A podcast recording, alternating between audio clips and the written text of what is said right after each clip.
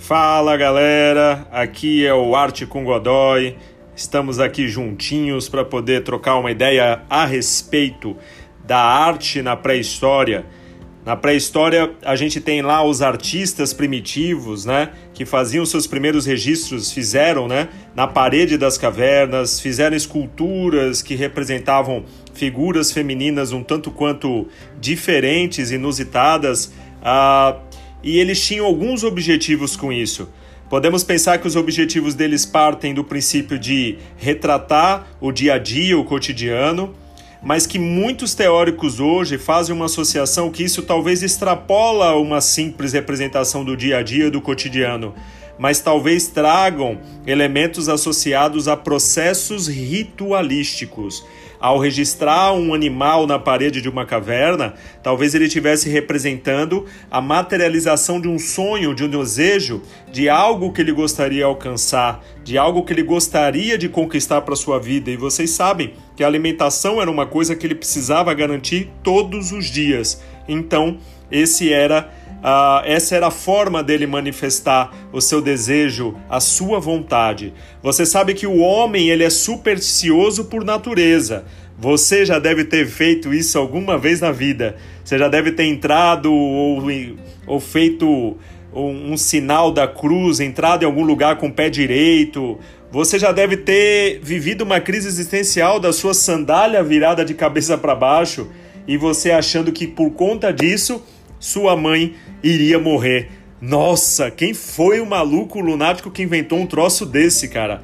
Então, de repente, a gente, dentro da nossa trajetória, cria uma série de superstições e que, se a gente for analisar, o homem primitivo era bastante supersticioso. Quando ele produz uma escultura, uma estatueta pequena do tamanho da palma da tua mão aí, uma estatueta que hoje é chamada de Vênus de Willendorf, é uma Vênus austríaca, né, que foi encontrada há milhares de anos atrás é uma escultura de uma figura feminina, uma mulher sem rosto definido, que tem os braços e as pernas atrofiados e ela tem uma, uma coisa interessante que chama atenção, que são seios enormes e o ventre também é bastante avantajado quando a gente olha para essa escultura, alguém poderia aqui levantar uma bandeira e dizer: Epa, Godoy, seria isso uma representação do padrão de beleza da época? As mulheres eram gordinhas, eram mais sedutoras e tal? Talvez sim, mas na verdade a grande questão aqui que muitos teóricos se apegam é de que esse homem primitivo, ele carregava essas esculturas consigo para cima e para baixo funcionavam como uma espécie de amuleto que trazia paz, que trazia sorte, que trazia proteção. Então, analisando esse contexto, em resumo, a gente vai perceber que o nosso homem primitivo, os nossos ancestrais, eles eram bastante supersticiosos. Eles utilizaram a arte como a primeira forma de manifestação da expressão humana mas trouxeram também uma série de códigos e de símbolos que mais tarde iriam se consolidar em grandes religiões que a gente vai conhecer no decorrer da trajetória das grandes civilizações. Você entende? E o que, que a gente pode pegar dentro desse contexto, que é um assunto para arte, que é um assunto para história, que é um assunto para sociologia, até para filosofia? Lembra lá da caverna de Platão, né? Que os homens eles viam as projeções das sombras nas paredes e eles olhavam para aquilo ali como se fosse a vida real. E na verdade, a vida real era a vida lá fora.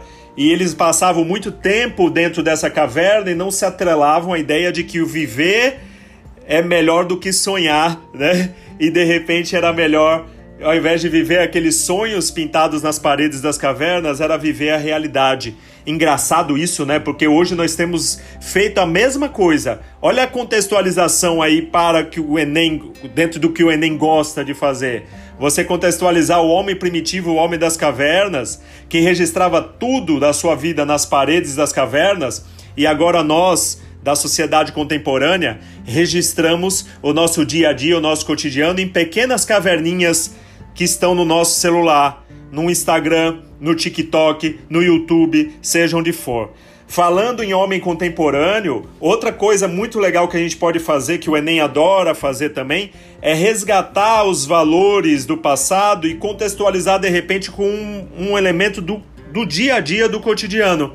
E aí muitas questões que a gente encontra faz a seguinte relação. as paredes das cavernas feitas pelos homens primitivos e os grafites contemporâneos feitos pelos artistas do dia a dia da atualidade. O grafite que eu estou falando aqui é arte, não é aquele crime que é cometido pelo pichador. Pichação é uma coisa, grafiteiro, grafitagem é outra. O grafiteiro ele visa fazer uma pintura na parede de uma cidade, fazendo com que essa cidade ela fique mais bela, livre, liberta do concreto, do cimento que tomou conta das cidades no dia a dia, no cotidiano. O pichador não. O pichador ele visa escrever suas inscrições na, na parede de um prédio, no muro de alguma cidade, no muro de concreto, trazendo lá uma comunicação para com os seus é, comparsas lá, mas ao mesmo tempo sujando, poluindo visualmente a cidade, com o intuito de desmerecer, de desvalorizar. Já o grafiteiro não. O grafiteiro enche de cor, enche de vida. E nesse momento a gente compara os dois trabalhos, a gente vai perceber que são homens de períodos distintos, mas ambos utilizam uma parede, seja de uma caverna ou seja de um prédio de uma cidade, como uma referência para poder expressar os seus sentimentos, expressar os seus desejos, os seus anseios. Nesse momento, galera, fica uma dica muito esperta de alguns nomes que você vai buscar para pesquisar e ver o quanto que isso tem a ver com vestibular de uma maneira fenomenal. Você vai dar uma olhada num grafiteiro londrino chamado Banksy. O Banksy, o Banksy é um grafiteiro que é o cara que há de mais sensacional nesse dia a dia, nesse cotidiano aí, na atualidade da arte. Ele é um cara que faz e acontece. Falar em Banksy, Banksy é lembrar de ironia, sarcasmo, crítica social ele vai ser um cara que vai trabalhar demais com seus grafites espalhados pela cidade, promovendo reflexões a respeito de sociedade, comportamento, tirando uma onda, fazendo com que os olhos das pessoas sejam abertos para a realidade. Então fica a dica, dá uma olhada nos trabalhos de um cara chamado Banksy, que não ficam só restritos aos grafites, há também outras formas de manifestações artísticas. Eu queria que você olhasse com muito carinho um trabalho de um cara, um brasileiro chamado Eduardo Cobra. Eduardo Cobra com K. Gente, esse Eduardo Cobra é um dos grandes nomes do grafite mundial. Ele tem feito trabalhos painéis lindíssimos, belíssimos, espalhados pelo mundo afora. Um dos seus trabalhos mais recentes, vou falar dois. Um deles é um grafite que ele fez em homenagem a Santa Dulce dos Pobres. A nossa irmã Dulce, que agora foi canonizada, virou a primeira santa brasileira, não é isso? Ah, esse painel, um enorme painel, foi feito em um dos shopping centers da cidade de Salvador. Então eu agora passo por aquele lugar que antes eu não tinha atenção, não prestava atenção, e agora eu olho com um novo olhar, eu olho com uma nova condição. Isso para mim é interessante dentro do trabalho do Eduardo Cobra. Por quê? Porque é o grafite como uma ferramenta para que as pessoas percebam a beleza ao seu redor, a paisagem ao seu redor. E um outro trabalho muito marcante ele fez recentemente, em homenagem a esse período difícil que estamos vivendo de pandemia e tal ele fez uma série de personagens, crianças, representadas com as cores, com as máscaras, né, com as cores de diversos países e com os símbolos de diversas religiões. Ele diz com isso, talvez, que deveríamos retornar, deveríamos ter novamente o olhar e a pureza de uma criança que não está preocupada com a religião A, com a minha religião B, com a minha religião C, e elas estão pensando, na verdade, na união de todas as religiões em nome de uma só coisa: a cura das pessoas, que as vidas sejam salvas e que ninguém mais morra vítima de Covid. Você percebe? Esse é o papel do artista, esse é o papel, inclusive, de um grafiteiro dentro da sociedade. Eu queria que você pensasse, olhasse esses nomes com atenção e desse uma, né, uma uma pesquisada a mais em outros nomes, que pode ser que você pode encontrar alguma coisa desse tipo lá na tua prova. Beleza? Esse foi o momento Arte com Godoy, fazendo uma reflexão entre arte rupestre, arte primitiva e o grafite contemporâneo. E é isso. Sucesso para todos.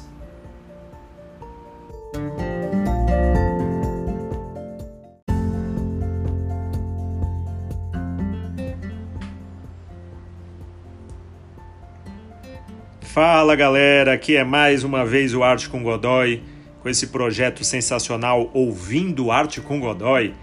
E no nosso momento de agora, a gente vai estar discutindo aí uh, uma relação bem interessante de um legado, na verdade, de um legado, né? Deixado pelo modelo clássico, pelo modelo que a gente conhece popularmente como greco-romano, e de que forma a gente vai perceber isso em outros momentos da história, por exemplo, no Renascimento. A gente vai perceber, por exemplo, quanto que isso influencia até os dias atuais no que diz respeito a, a uma reflexão sobre padrões de beleza na sociedade. Então, esse é o momento para a gente discutir essas coisas. Vocês estão preparados? Então vamos nessa. Eu queria conversar, começar conversando com vocês sobre a seguinte ideia. Uh, vamos pensar que a Grécia Antiga ela estabeleceu para gente uma série de valores, uma série de possibilidades, uma série de legados, né? Para nossa sociedade ocidental, principalmente, falar de valores como democracia, falar como os principais filósofos e seus pensamentos que vão influenciar, por exemplo, iluministas, Pois é, a gente vai analisar o que o grego, que a Grécia trouxe para a gente e não tem para onde a gente correr quando a gente fala em estética, quando a gente fala em arte. Lembrar em arte, por exemplo, lembrar a arte, é lembrar que esse termo verdadeiramente ele se solidificou, se consolidou na Grécia Antiga. Lembra lá? Tem uma história que diz que a arte vem de uma palavrinha chamada ARS, ars, que significa alguma coisa próxima de técnica, habilidade. Então o grego já quis dar uma sinalizada um tanto quanto interessante para gente e sugestiva. Ele quis dizer para gente que o verdadeiro artista, a verdadeira arte, é aquela que envolve elementos como técnica e habilidade, que devem seguir uma coisa que os gregos valorizavam demais, um negócio chamado canon, Canon, Canon, você já deve ter ouvido falar desse nome e você provavelmente associa a fotografia, aquela marca famosa lá de máquinas fotográficas de equipamentos. Mas na verdade, Canon é uma palavra grega antiga que remete a alguma coisa assim do tipo regras e padrões estabelecidos. Opa, você está entendendo onde que eu quero chegar? Eu estou dizendo que a Grécia configurou o que verdadeiramente seria arte configurou que isso deveria seguir regras, né, e padrões. E essas regras e padrões visavam algumas coisas: simetria, equilíbrio, harmonia, proporção. E finalmente tudo isso alcançava o objetivo que era a beleza, a perfeição, o tal do belo grego o belo grego que é tão valorizado e tão comentado no decorrer da trajetória. Então, o que é algo verdadeiramente belo, ele deve ter harmonia, proporção, equilíbrio, simetria, ele deve obedecer regras e padrões, e finalmente isso se configura como arte. E tem algo mais para a gente pensar. A gente vai ver algumas obras, algumas esculturas famosas. Lembra lá, por exemplo, da Vênus de Milo? Gente, a Vênus de Milo é a perfeição em pessoa. As formas belas do corpo de uma mulher, de uma Vênus, uma deusa do amor, uma deusa da beleza. E aí a gente olha para esse corpo, a gente não encontra nenhuma imperfeição. O escultor, com um bloco de pedra, um bloco de mármore, munido de uma ferramenta como um formão e um martelo, ele vai quebrar pedaço por pedaço desse bloco e vai fazer brotar um personagem tão lindo, tão fantástico. Uma escultura que tem movimento, uma escultura que é toda equilibrada nas suas formas e na valorização de um ideal importante que os gregos vão trazer para a gente, que é o valor do antropocentrismo. O homem como centro de todas as coisas, o homem como ideal de perfeição, de beleza. Então a gente vai perceber esses elementos de uma maneira sensacional. E é interessante que quando a gente vai olhar uma outra escultura, que é o grupo escultórico chamado Laocoonte e seus filhos, a gente vai perceber que lá também tem todos esses atributos que eu falei para vocês beleza, perfeição, equilíbrio, simetria, harmonia, movimento. A escultura tem um movimento tão grande, tão forte, a gente vê o personagem se contorcendo em meio a uma serpente que está ali devorando eles, os personagens, o Laocoonte e seus filhos. Só que aparece algo a mais. E aí esse algo a mais arrepia Porque quando a gente olha para o rosto do Laocoonte, a gente vê a gente vê o personagem agonizando de dor e de sofrimento. É diferente quando a gente olha para o rosto da Vênus. A Vênus de Milo é um rosto neutro, um rosto sem expressividade. Mas quando a gente olha para o Laocoonte, ele agoniza, ele sofre, ele traz toda uma carga sentimental. E aí o grego traz para a gente mais um valor especial, uma obra de arte que tem toda a beleza, toda a perfeição, toda a técnica, toda a habilidade, mas que também traz agora, sabe o que? Sentimento. O espectador que, obra, que olha para o Laocoonte, ele olha e sente a dor de um bloco de pedra sem vida, sem nada, mas que traz um sentimento de algo vívido, de algo que desperta um sentimento em quem observa a obra. Você entende a força do que o grego vai estar tá trazendo, a, a, as possibilidades infinitas? E a, quando os romanos olham para os trabalhos gregos, eles se apaixonam. Diz a história que o brutal conquistador teve seu coração conquistado. Eles conquistaram os gregos, mas eles foram conquistados conquistados através dessa arte.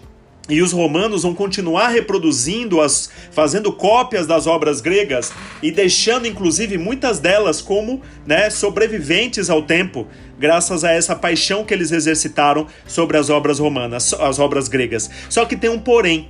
Os romanos acreditavam que tudo deveria ser belo, como os gregos acreditavam. Mas tudo deveria ser belo, mas deveria ter uma utilidade. E aí a gente vai perceber que a escultura romana ela vai assumir uma outra qualidade, a arte romana como um todo, que ela tem toda a beleza grega, mas ela tem toda uma publicidade por trás de favorecer, de patrocinar o regime, de alavancar a imagem e a figura imponente de um imperador. Você entende? Então a gente percebe essa influência da arte grega transpassando para os valores romanos e consolidando esses valores que a gente chama de clássicos ou os valores greco-romanos. Vamos sentir isso lá no Renascimento, dando um pulo no tempo. A gente vai perceber que os renascentistas olharam para o passado e viram uma, uma coisa maravilhosa que esses ideais clássicos eles tinham trabalhado e eles resgatam. Resgatam o antropocentrismo, resgatam essas formas perfeitas, essa busca pela beleza e a gente vai ser presenteado aí com obras como a criação de Adão no teto da Capela Sistina, o Davi de Michelangelo, ambas obras de Michelangelo. A gente vai ver as maravilhas que Leonardo da Vinci fez com inúmeros trabalhos que ele vai realizar no decorrer da sua trajetória, inclusive a nossa famosa e fantástica e sensual Mona Lisa. Finalmente, eu entro no mérito de discutir sobre padrões de beleza que os gregos, que os romanos deixaram enraizado na nossa sociedade. Por que, que nossa sociedade até hoje é muito preocupada com valores atrelados a, ao corpo, à anatomia? Você se olha no espelho e você fica com aquela sensação de que tá, aqui tá gordinho, aqui tá flácido, aqui tá isso, aqui tá aquilo, eu preciso ajeitar meu cabelo, meu nariz, minha orelha, as cirurgias plásticas que as pessoas têm feito hoje em nome de uma perfeição em nome de uma beleza, uma beleza sem medidas, que não mede esforços para concretizar algo que será que verdadeiramente vale a pena? E aí a gente tem visto uma sociedade muito neurótica com essas questões e quanto são as mazelas promovidas, provocadas por conta disso. Para para pensar pessoas que sofrem com anorexia, bulimia, entre outras, pro, outros problemas né, de distúrbios alimentares porque não conseguem se sentir satisfeitos com seu corpo, porque isso está na mídia, porque está na moda, porque está em diversos elementos que dizem você para ser aceito tem que ter essa aparência, essa forma. Será? Será que devemos ter? Mas enfim, independente de qualquer, de qualquer coisa, nós temos uma certeza: os gregos os romanos, eles deixaram um enorme legado para nossa sociedade e ainda bebemos dessas fontes até os dias atuais. É isso. Isso foi um momento ouvindo arte com Godoy. Espero que você tenha gostado. Tudo de bom para vocês e sucesso!